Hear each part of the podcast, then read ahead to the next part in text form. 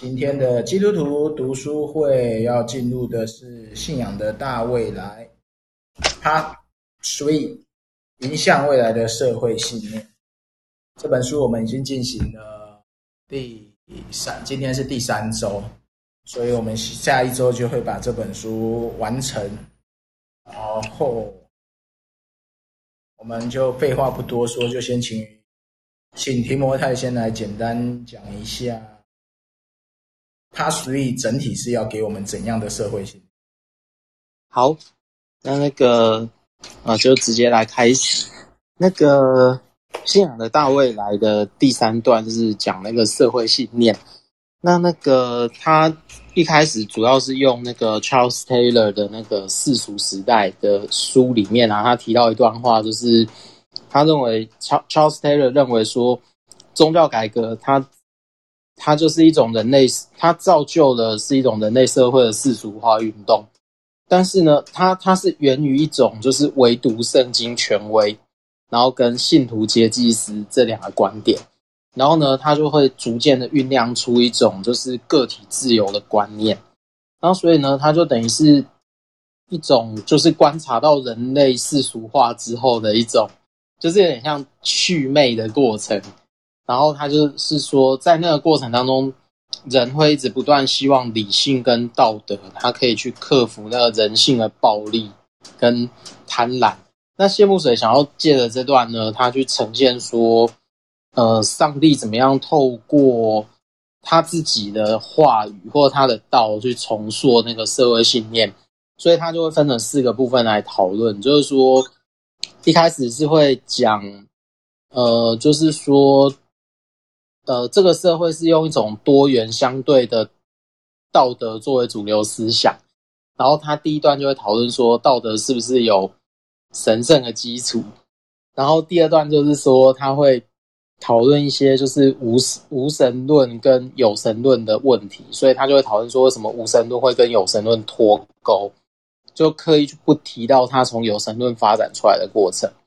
那第三段呢，他就会在讲说这。我们怎么样化解社会中的族群啊、信仰还有文化的斗争跟创伤？这样，那接下来在第四部分，他就会谈说，诶，他这边讲的人人工智能跟人工智慧，它有什么分别？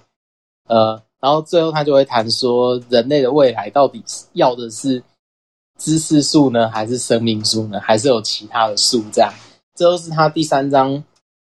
第第三那个 Part Three，他整个想要架构的东西，那我们就直接从十一章开始，就是那个道那个道德有公理那边。那谢木水啊，他这边他就主要问一个问题，就是说，诶，道德是不是有公共的标准？然后呢，他在这提出这个问题的过程当中，他就质疑了。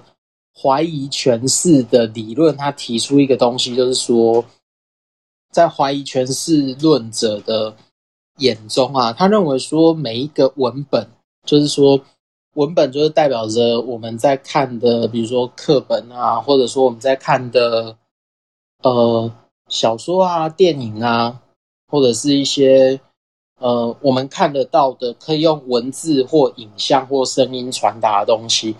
它都有一种独特的历史文化条件，然后包括创作者的主观意意识，然后再加上读者有自读的人有各自的那个主观的背景，所以呢，谢木水在这里他就觉得说，后现就是说，他就认为说，后现代的学者他会普遍的去质疑说，道德的合理性跟普适性，就是说。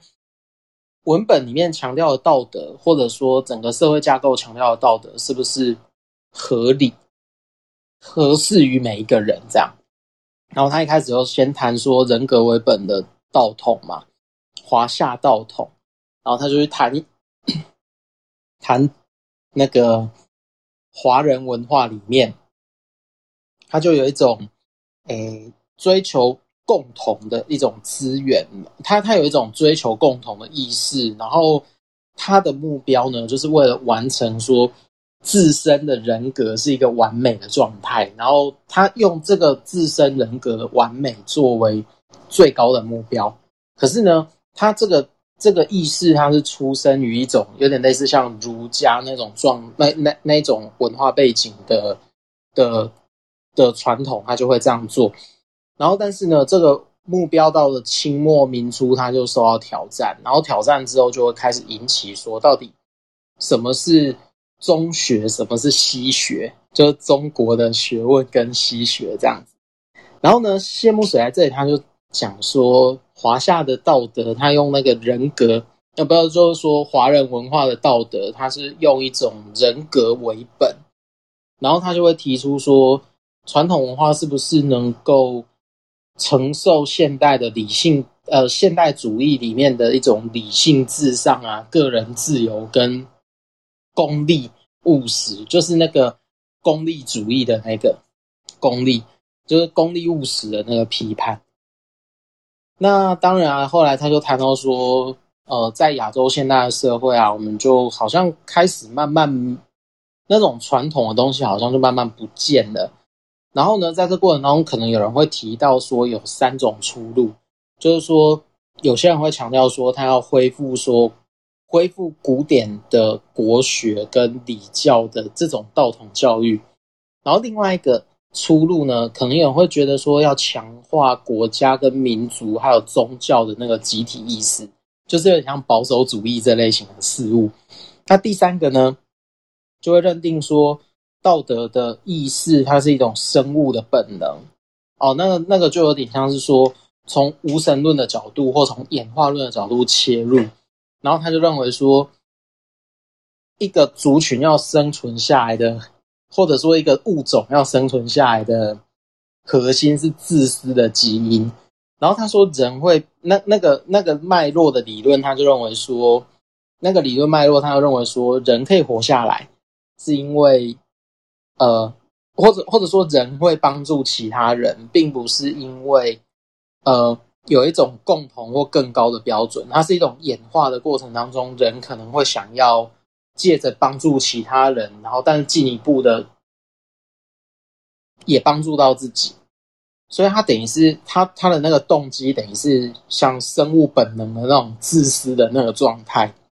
所以呢，谢木水他主要就指出了。他认为的那个状态里面是什么？有神论跟无神论的冲突，然后他他是在对宗教有不同的立场，所以呢，我觉得他这边是有点像是对出对那个假想敌啊，就提出就是那个 Dawkins 的那个无神论，就演化论演化式的无神论这种方式的在提出质疑，然后他就认为说，呃。无神论他们就有点像是无视宗教核心啊，然后他就会呃无无视于就是对无神论针对宗教的批判，他就会觉得说他是无视于宗教的核心，他强调的仁爱跟怜悯还有利他的这种非暴力的教导，然后并且呢，他认为说将人将暴力的源头简化为宗教，甚至是。忽视人类争夺资源、土地，然后跟这些种种事物，然后产生了暴力行为。所以谢木水又觉得说，无神论的批判其实，无神论的批判有一点点，有一点点简化。然后呢，他到最后就想说啊，现在道德都是废墟，呃，现在道德已经在一片废墟当中了嘛，那我们要怎么样把它抓回来？所以他就。又回到犹太基督宗教里面，他就去谈说，那个文明里面，就特别是犹太基督宗教这个系统，他会认为说神是独一的，然后人不可以把任何的生命或事物等同于神，然后或者说神就是神，然后人不可以圣化其他的非神之物，他就强调一种界限。然后第三个是神是独一，然后但是这个独一是他他愿意跟人沟通，跟还有建立关系。然后当然最后他就提到说，神不只是建立关系，但是他也像有点像出埃及这种故事，他也引导受到捆绑、压制跟剥削的人。所以呢，他就把十诫跟他就把十诫的这个东西变成是，就西方世界世俗化的催化，然后因此在那呃，比如说一个宗教世界转变成启蒙，然后再转变成近现代的这段过程当中，它就等于是一直不断的把宗教排除到边缘，但是宗教精神，我以谢木水的讲法，宗教精神还是存在。这个脉络跟系，这个这个脉络里面，对啊，好，简单讲就是这样。那我们先来讨论一个简单的问题：到底十界跟人权有什么关系？以谢谢木水的这篇篇章来讲，他是把十界认为是人权的根本。嗯，对，所以，哎，木木木木，你可以说说你怎么看十界跟人权？哎呀，木木又消失，还是谢木水超展开？那只好请另外一个小白大师来谈谈，你认为十界跟人权。我正在一楼等 foodpanda，那刚好这是人权的时间，快讲。好，你你你的问题是十诫跟人权的关系，你认为是什么？呃，十界跟人权的关系有一个很最基本的象征，就是它是人人类的限度啊，嗯，人类权利的限度啊。哦，所以你是看从从权是基督徒是会用诫命来来来诠释十诫嘛？对，而十诫在文文文字上面它，它它最多的讲的是不可，而不是可以。对，那人权讲的是可以啊。所以它是一个大框架。所以，所以这本书我后来，我后来刚刚花了一个小时，赶快把它翻阅了一下，为了今天这个节目。然后我，然后这这一个这一个篇章让我还蛮惊惊艳的，就是，就是我从哲学角度来看的话，就是谢木水是一个保守主义者。嗯，就是在他论哲学这这一块，他很明显的，他就是一个保守主义的立场，然后带有这种传教的动机。那只是说他没有，就是读者自己必须要有独立的想法跟独立的解读啦。那我的解读是，他作为一个保守主义者，带有动机的批判，呃，理性或者是或者是哲学。那从这边来看他的实践的话，我就会想的是一个保保守主义者跟哲学的对话。他想要讲的是人类的有限性，而不是而不是开放跟多元。他反而是强调的是受限跟节制吧。对，如果从这个观点来看，十诫是一个人权的框架范围，这样说没错吧？我个人的领受是这样的。那我们再看看预期呢？世界跟人权的，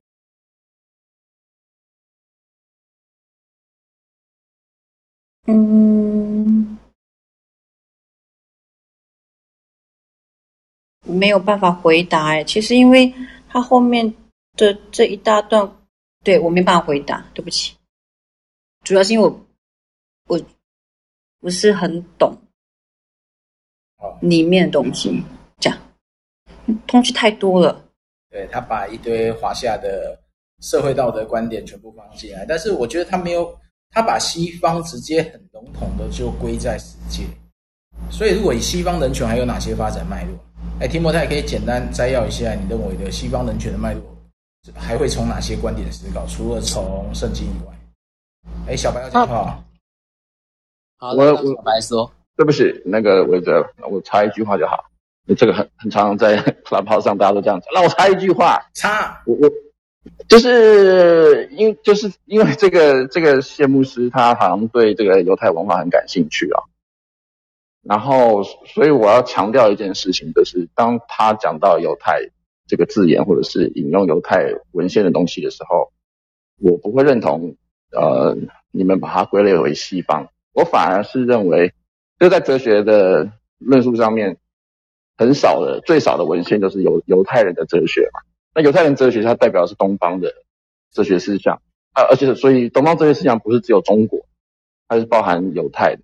进，所以我会试他讲十诫，我会试他是在讲东方哲学。问题是他自己的书上就讲十界是西方世俗，所以我就会很好奇他的十诫的西，没有我自己很好奇，就是西方人权到底还有哪些哪些进程是参考比较？对啊，如果是如果单纯是讨论人权的话，应该说它最基础的点是从启蒙运动开始的，就是说把人从宗教的那个群体里面分离出来，然后变成是一个可以独立运作跟负责，在公共事务上，它可以成为一个独立，有点类似像我们现在讲的法人啊，就是说说。它可以变成一个独立有法律效应的效益的人，那这样子的话，他的基本的权利才会被才会被界定。那这是启蒙运动一开始来讲的，但是但是这个那个时代在关注的点还是说，到底全国家的权利怎么来？那就是说，在那个时候就会讲说，启蒙运动还是在一个就是。君主独裁的状况底下，那所以这时候就会出现一个论调，就叫做说君权神授，就是说国王的权力是从上帝来的。但是呢，这个状态到后面，呃，如果简单的来讲啊，就是有点像启蒙运动到一个程度的时候，开始开始有那个革命思潮的时候，比如说像发。但都是一些很零星的状况，就整个烧起来。就以现在的话来讲，比较炎上。那到时候反正就会变成说，呃，反正那个时代的革命就是杀了一堆人，然后但是杀完的时候，要怎么样恢复，恢复到原先的原先的制度？那这个就是在西方。人权发展的过程当中，他在他在思考的思考的一个问题，就是说，当一个比如说以军权为主的体制变成共和制的时候，当然这过程当中一定会有一堆人，不不是一定会有一堆人，我这样讲好像不好，就是说，会有一堆人因为这个问题而死掉，然后怎么样让怎怎么样才能够不要再发生同样的事情？那就是一个对于民主啊，或者对于人权啊，它发展的一个过程，就主要几个点啊。反正就是大家只要记得说，呃，宗教改革是一个一个开始。那第二个开始就是就是那个那个启蒙运动，然后甚至接下来就是可能呃法国大革命，然后接下来就是呃西方的。一连串的内战，不管是大家讲的什么三十年战争啊、七年战争啊，然后其实西方人权的观念可能不是像谢木水讲的这么单薄，它是一个就是整个社会在动荡的过程当中，它需要找到一个平衡点，然后需要降低那个牺牲的人。然后，并且让牺牲的人放到一个，呃，为这件为这些动荡牺牲的人，让他能够放到一个恰当的位置。所以，它等于是一一连串发展的发展的过程。然后，它牵涉到西方社会，大概从十六，哎，没有，十七世纪的十七世纪中间，一直到十八世纪的尾。端，甚至到了十九世纪一开始，它等于是一个两两三百年的的动荡过程，这样。对，所以它其实也很难很难直接讲清楚。但十诫它的确是一个，呃，十诫谢木水在这里引用的原因，有可能是在讲马丁路德的。马丁路德有一篇在诠释十诫的，在路德文集，我忘记是哪一卷了，应该是上卷。他有一篇文文章在谈论人跟上帝的关系，但我详细的名字有点忘记了。但是他好像他在他在讲谢木水提到的人权，有可能讲的是那个他可能心里面想的是马丁路德的那一篇那一篇文章。我现在马上 Google 一下，那就可以继续。对啊，不用急，因为会谈这样人权，是因为我们要结舌而上。如果说人权是来自于神赋予的可做跟不可做，如果从实际来讲是不可做，然后天赋人权来讲又是哪些是人该有可做的范畴，那接下来就会牵扯到无神论跟有神论。嗯，一个差异性，因为他这边是讲说从一神变无神的脉络，但我个人是觉得现在无神论的原因应该不是用逻辑思考，嗯，因为如果说以逻辑思考，就会跟前面有一些章节会有一些，就现代跟后现代有一些冲突性，因为你想在整个。逻辑逻辑思考最强的现代化过程当中，并没有因此完全变成无神。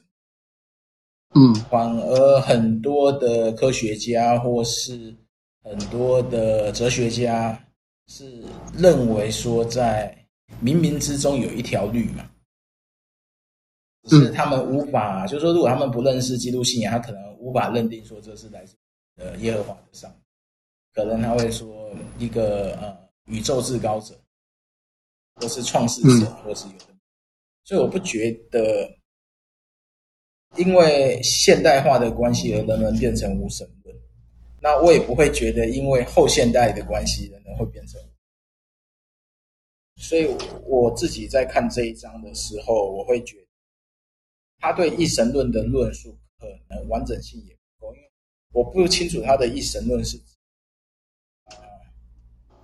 全就是说，被称为神的是只有独一一位，其他人都不，其他的都不能称为神，还是说有一个独一的创造者，然后其他可能都是受造物，因为很多一神一神论的论述是牵扯到有一个有一个独一创造者嘛，一就一切的源嘛。我们如果是在物理研究来讲，它叫第一因嘛，因为有第一因的关系，才会有后续的发展。所以在他这一篇论述的时候，我自己是会会想要先理清他的一神论的完整定义是什么。因为我觉得一神论不见得是从是单从犹太文化出来，因为犹太文化可能就是亚伯拉罕这一个亚的那个叫什么亚伯拉罕主教，对的起源。因为我自己在读是。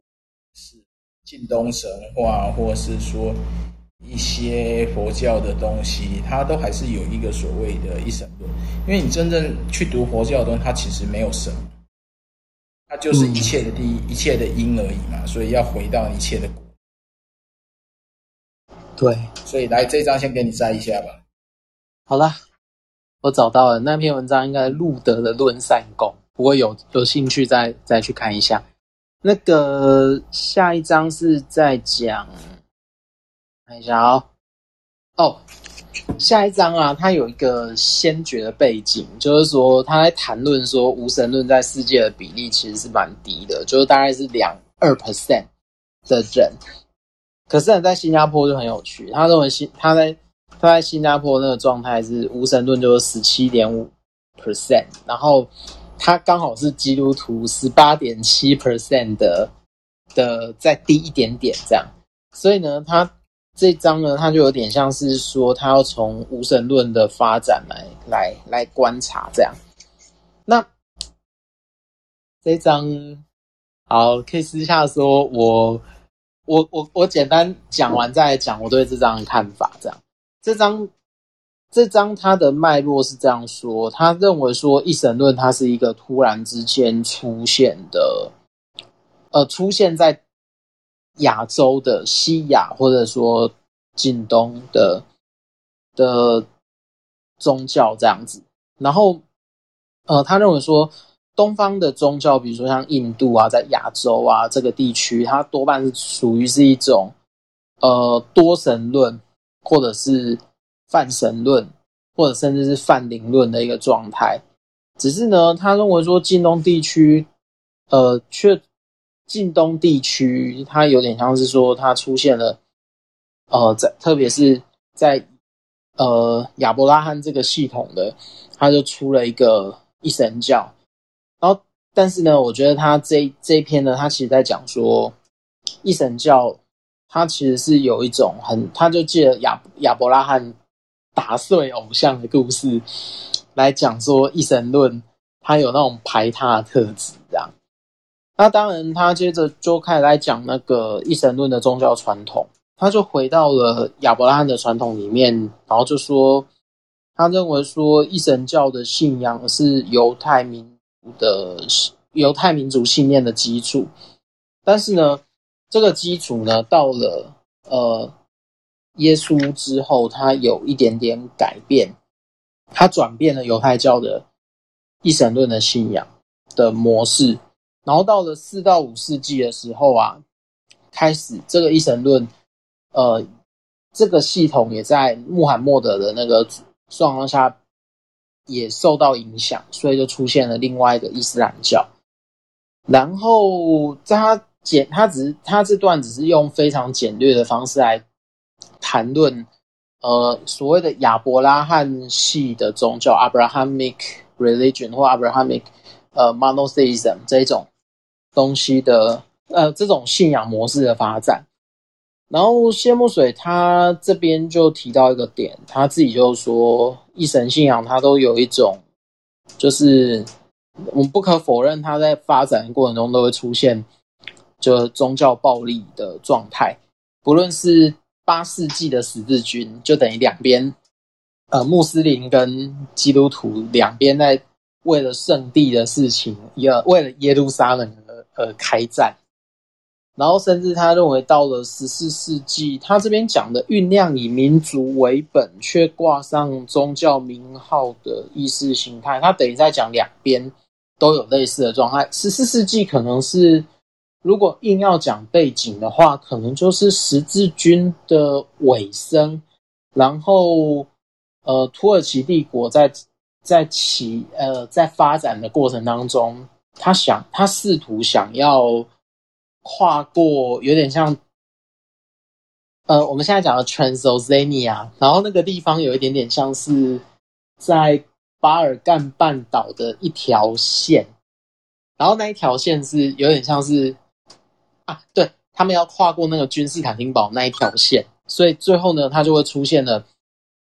呃，两边在强调说我们要保卫君士坦丁堡，或者说要攻陷君士坦丁堡的时候，他们当中会有一些针对自己的阵营，比如说穆斯林，他会针对他们的阵营说，他们会说阿胡拉卡巴，反正就是真主至大，然后就强调这种、这种、这种信念，然后这个信念再加上族群，比如说他们都土耳其人，然后比如说西方就是说他们都是。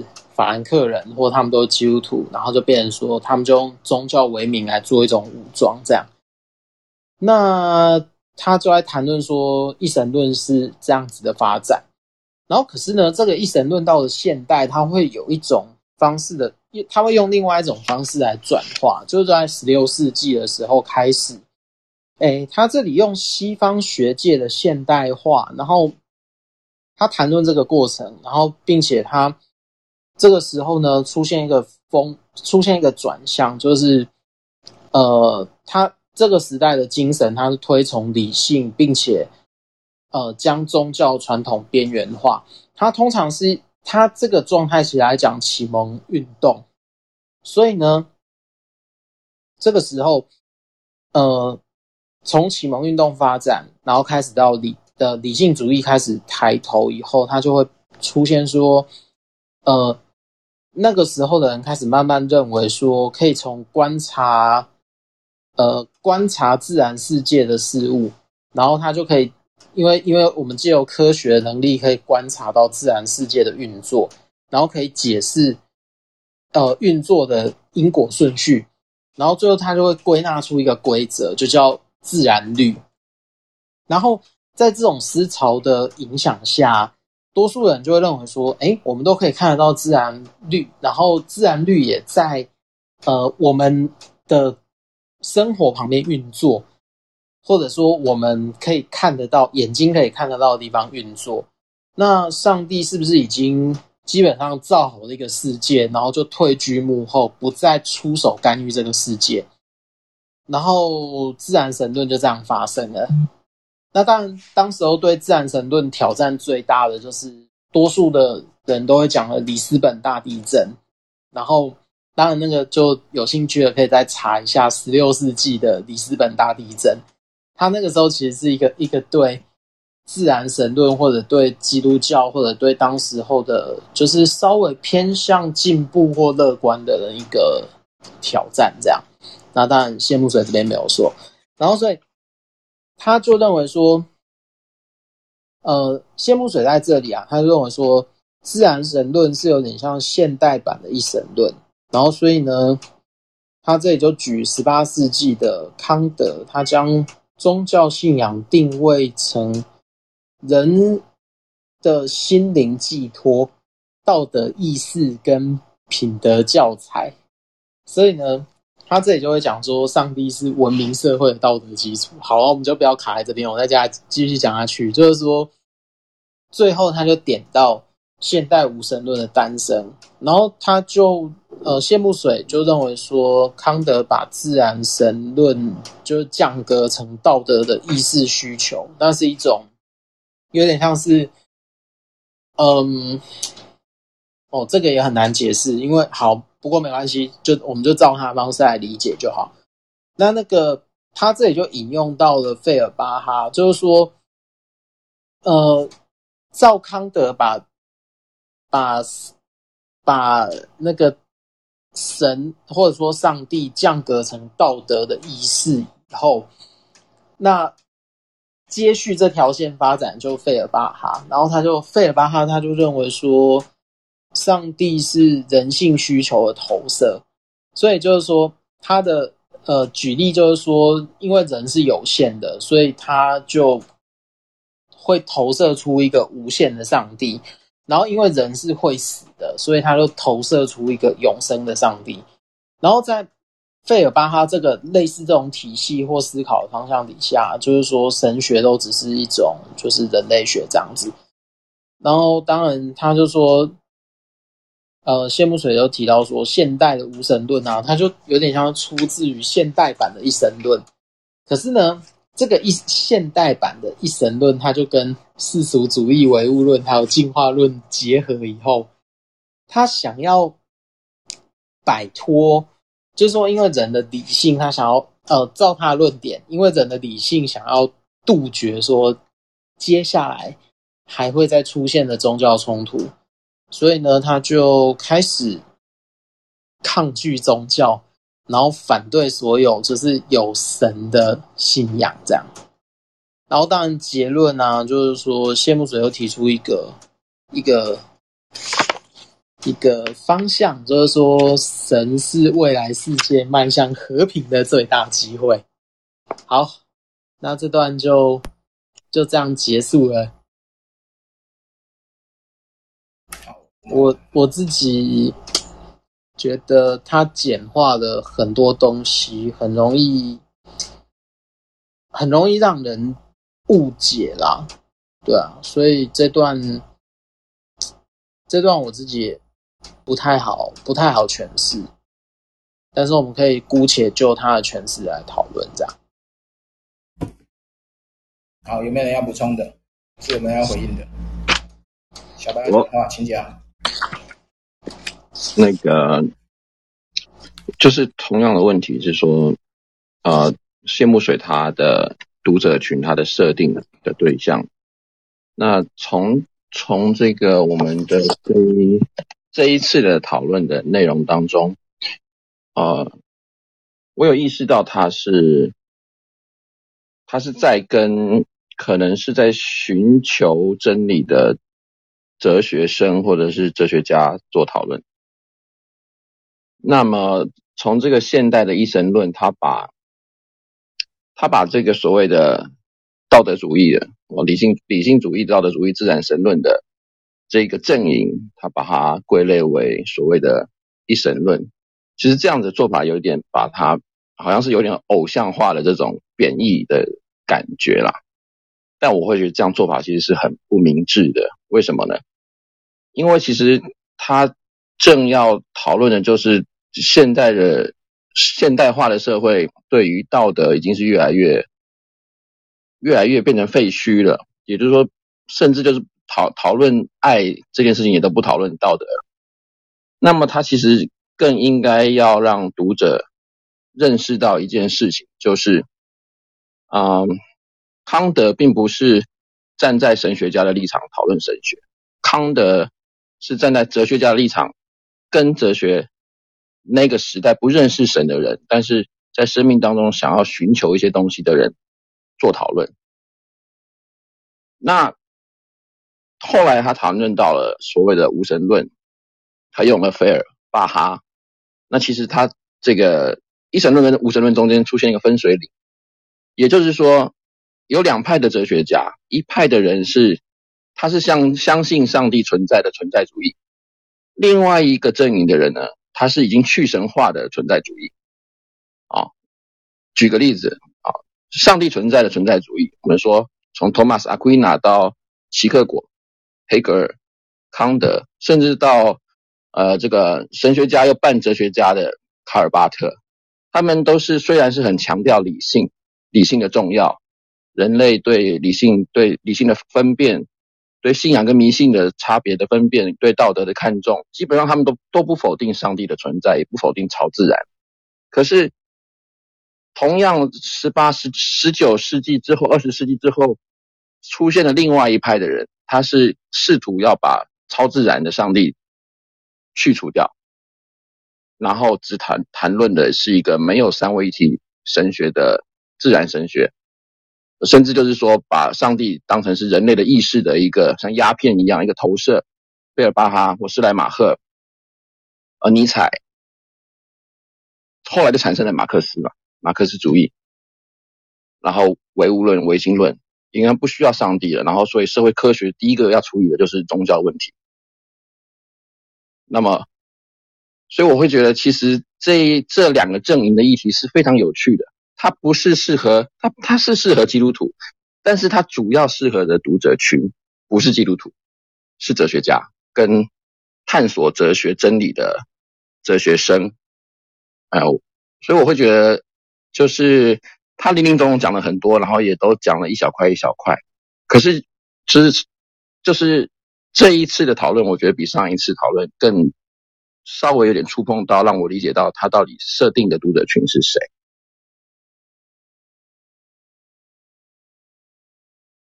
好，我们时间有限，我们剩下二十二分钟，我们就把握时间，等一下没有的，我们就直接去重点探讨。好，在好重，就重点啊，十三章。好，世界真和平。他这边谈论的谈论了一个了，但我们都知道，读圣经读久了就会觉得世界世界不是走向越来越混乱吗？但其实我们现在是成平时期。诶，这就是一个有趣的地方。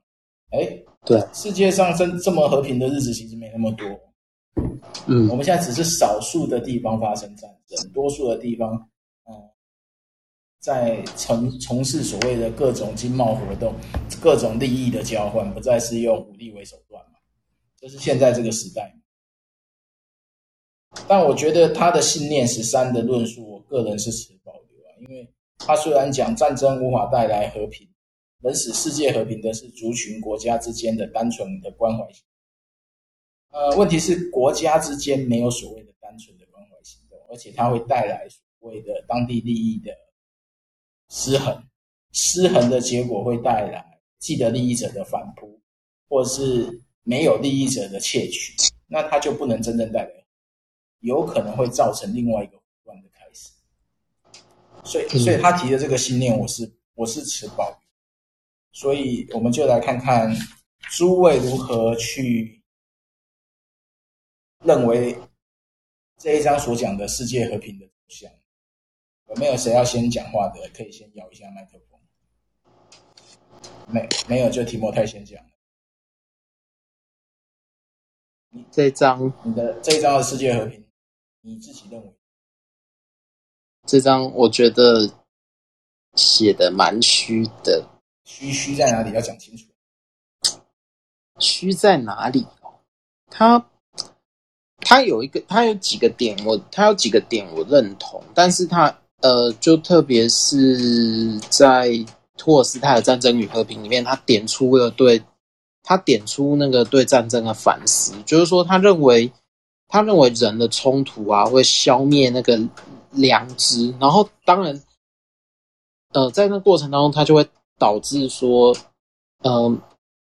人在那种对立的过程当中，他看不见，呃，比如说自己对于敌人，他其实是负有道德责任，就是说，等于我们把人客体化了，然后就变成说，他是一个可以消灭的另外一方，所以他就变成是一种，诶，在过程当中，他把人的性质剥掉，然后剥掉以后，其他的敌人就只是物，或者说是一个 collective，呃。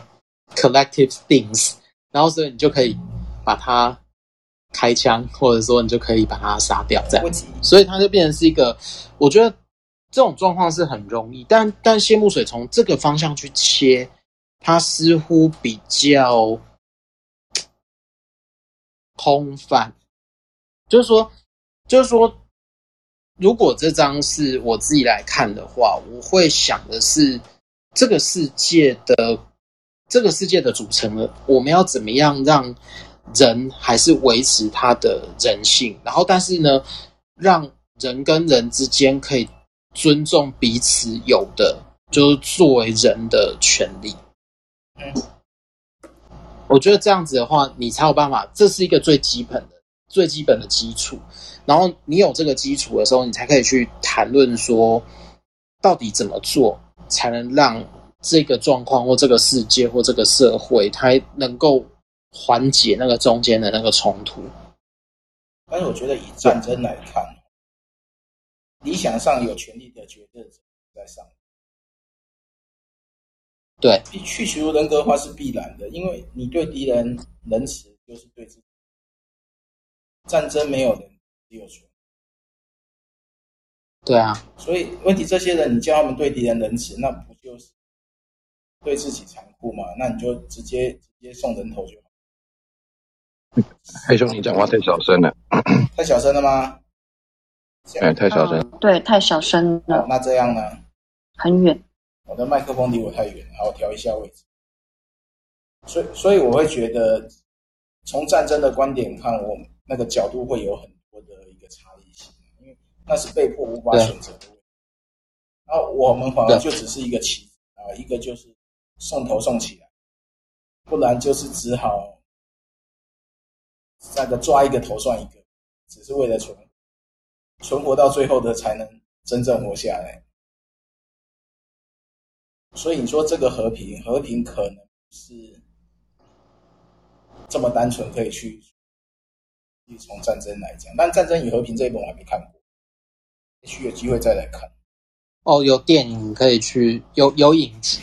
嗯，OK，。之后再看吧。啊，对和平，大家还有什么想法？有没有要讲话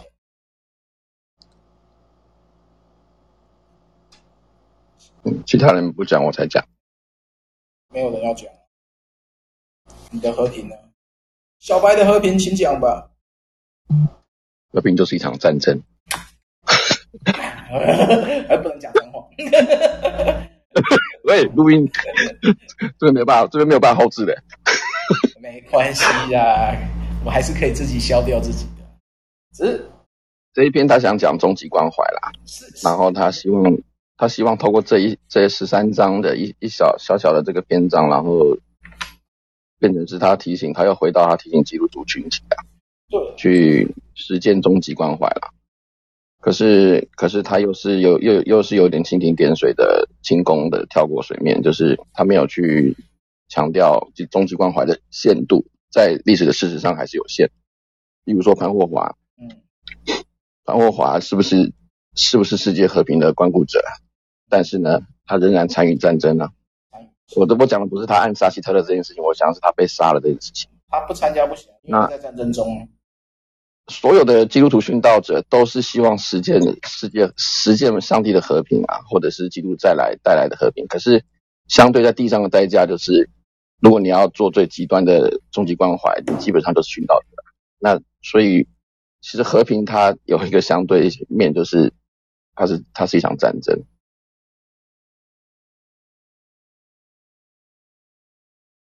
所以我们就继续，我们剩下十五分钟，我们来讲，直接进到第十四章吧。人工智能 VS 神工智慧。哎，这个这个这个我就先先不讲，因为 AI 我的认知比较，所以我们就先听我太讲。你你从他这一章的人工智能跟神工，你觉得最大的冲突？最大的冲突哦，我我要直接说的话，就是他对于智慧的定义到底是什么？对，就是这个东西很很很多科幻作品都在讨论，特别是如果大家有兴趣的话，可以去看那个以萨埃西莫夫的，就是《基地》系列，然后。他的那个科幻小说，或者是因为以萨·艾西莫夫他的小说啊，有变成一个电影，叫做《变人》。变人就是那个基地里面，我记得好像我忘记是什么了，反正就是说他其中一篇短篇小说，然后他就被改成电影，然后就是一个机器人，然后他呃，他有他有像人一样的智慧，但是他想要变成人。那这过程当中，其实我觉得他他。嗯，他一直想要划清一个界限，说人 AI 等于物，呃，等于物品，然后它的存，它存在的目的是为了人来服务。所以呢，当我们赋予 AI 智慧的时候，它真的是智慧吗？还是只是智能？智能的话，它因为它这边来讲。就谢木水的观点来讲的话，它智能跟智慧就指的是一个，哎，智能就代表说它是个工具，就工具物，然后哎哎，反正工具人，好，反正它它的 AI 就等于是一个工具人，然后你不能把它赋予人这个位置，不然你就等于是取代了上帝的工作，就是因为你也想造一个人。好了，反正他他就认为说，它中间是一个有有区别的。那就我自己觉得，哎，这个问题很复杂，所以我我暂时还没想到这类型的问题。但是我认为他对于智慧的说法是要，呃，就是说智慧要从上帝那里。得到，然后，但是这个智慧可能是一种你的处事关怀，或者说你的呃生命的方向，所以这点我认同。但是他对于 AI 的看法，或者说对于 AI 的呃什么人工跟神工啊，这点我就不太认同他里面的分析，尤其他以哈拉瑞的那个人类大历史讲的。人类是朝向神人化的方向在在进展，那基本上对于他讨论的这点，我就没有这么认同了。对啊，OK，好，反正就是我不认同他讨论的方式。好，我这继续讲。啊，好，我先调一下我的麦。好了，那对 AI 哦，我觉得他最后引用的那个 Jacques Ellul 的那个，呃，他那个最后三个结论啊，我觉得比前面的他讨论的那一串那一长串还来得重要。就是说，关于科技跟信仰，或者科技跟神学。这类型的事物，然后他总结了三个点，就是说，他认为说科技就一路这个就葡萄牙哲学家，他就说，呃，科技给人就自由的假象，然后可是呢，他却专制的强迫，就是说有点像是说，他给人自由，可是他专制的强专制的强迫顺应科技社会，以及呃，就是以及人人为的技术性目标的这个运作，然后来奴役人，就等于说他给人自由，但同时他又把人绑在一个就是专门的位置上，为他就有点像，同时他是自由，但同时又是奴役。那第二个是说，它科技是赋予人，呃，人类活动的一种新的社会秩序，然后所以呢，那个追求效率，它已经不是主要的选择，而是所有人的，就是一种身份定位跟价值判断的标准。那这这就有点像是说，我们现在我们现在用的 FB。就是什么 social media，然后我们使用 social media 的时候，有时候我们已经不是我们在我们会加入的动机，有时候可能已经不是我们自己的选择，而是说我们把那个东西当成我们的 identity，就是呃，我们有那个东西，我们才有一个类似 profile，或者说一个就是可以对外公开的事物，然后用那个东西来认定我们，所以我们等于被那个东西 tag tag 在身上这样。那最后，它的点是科技在现代社会啊，它变成一种普遍的集权，然后就是说透过理性化的进展程式，然后它用以数量而非质量的方式来衡量组织的所有事物，然后它强加一套人造的价值在所有人身上。所以我觉得他其实他用的一路这三个东西，比他前面谈的那些。写的不太清楚的东西还来得重要。No. 对呀，就就简单来讲啊，就我们使用科技的时候，我们到底是在使用它，还是被它控制？这个这个这个就这个就问题就很有趣了，对吧？这个应该没办法马上有。不过他这边第一个问题算提的算不错，是智慧智慧。国能解决当下人类社会哪些？这个也是目前 AI 发展的重点，因为越先进发展的国家面对的都是老人化跟少子化。如果没有一个有效能的东西去帮忙解决人力短缺的问题，因为我们现在面对的就是战后婴儿潮之后的人力短缺嘛。人只有在面对问题的时候，才会找到各种。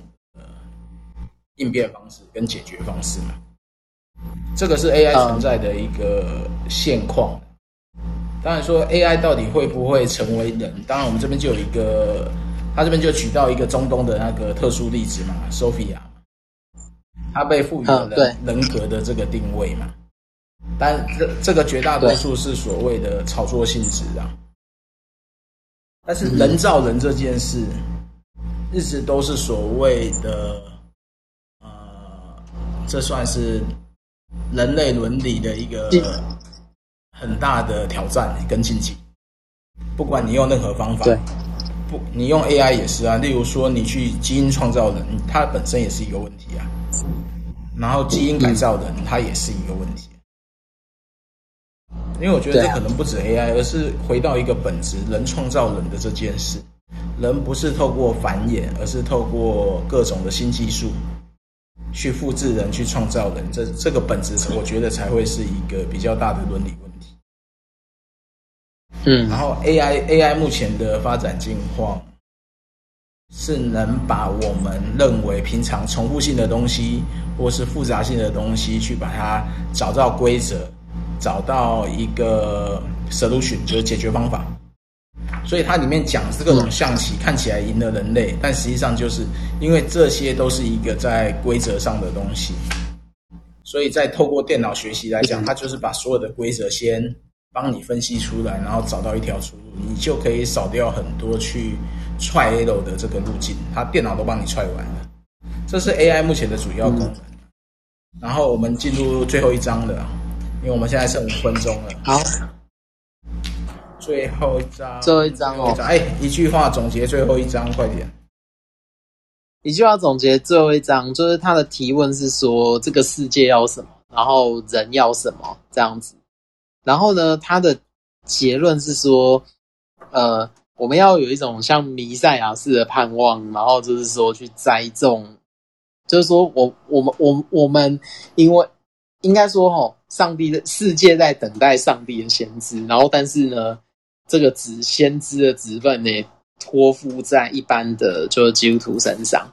那所以呢，他就认为说，在这个世界啊，他要种的其实不只是生命树、知识树。然后更重要的还是公益树，然后因为他认为说公益是让人的心回归神这样子，那所以呢，他就认为说，呃，呃，上帝的国或神的国是世界的未来这样，那所以呢，他就会认为说，在在这里，他就最后就用一句话说，呃。等待神借着你建立的教会，在所在之处栽种公益树，然后带给社区祝福，也让神得荣耀。这样，所以呢，他就他最后就用这个东西当结尾。所以，对啊，以赛亚书啊，你要栽种公益，然后就怎么样之类的。对，这是一个理想值的世界，我们要找到一个这是。这是一个活在空气泡泡中的世界，这是一个主再来的世界吧？这这，我觉得他蛮温室的啊。对我来讲，不客气的说，他很温室。我不知道他的个人经历啊，但是我觉得追寻公益是基督徒回应信仰的一个必然的事情。但是要看见公益，我觉得除非主。不然人心太过于诡诈，都是为了自己。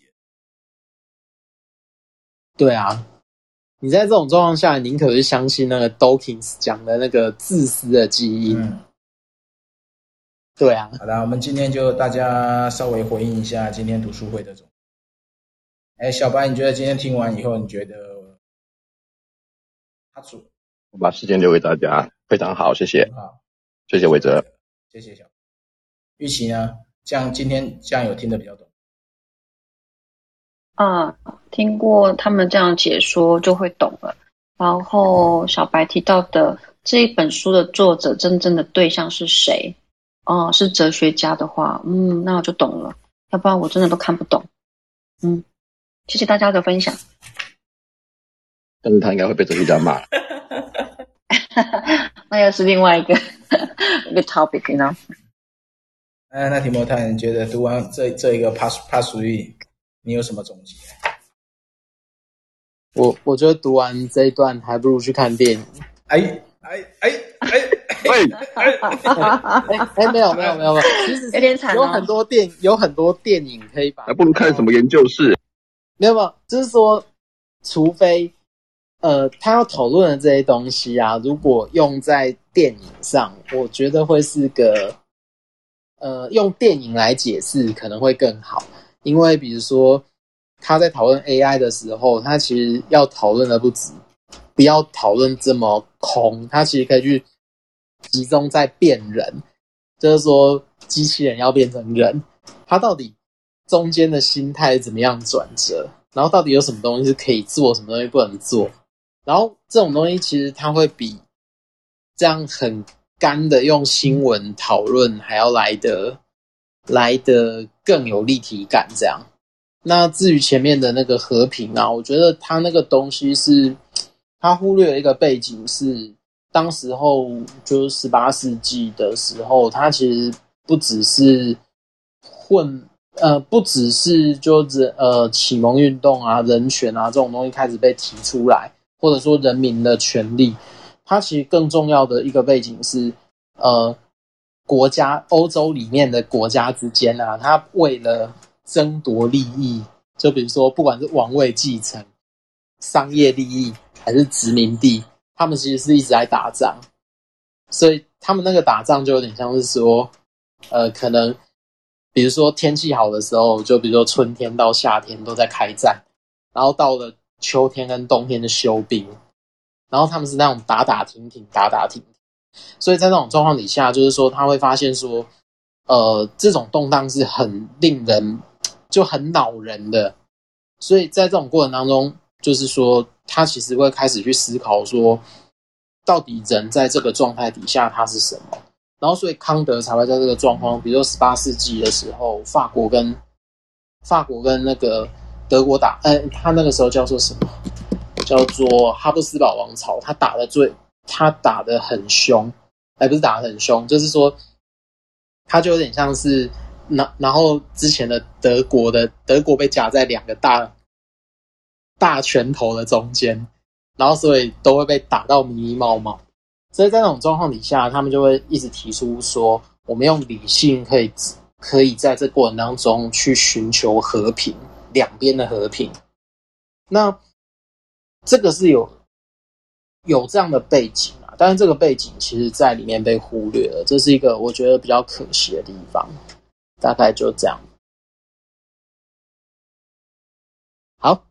以上。OK，谢谢。爱丽丝有没有话要讲啊？没有，没有，没有，没有。嗯，所以。伟哲，你讲的那个变人是罗宾威廉斯演的那一部，对，他好像也是以萨艾西莫夫正写的，改编是正子。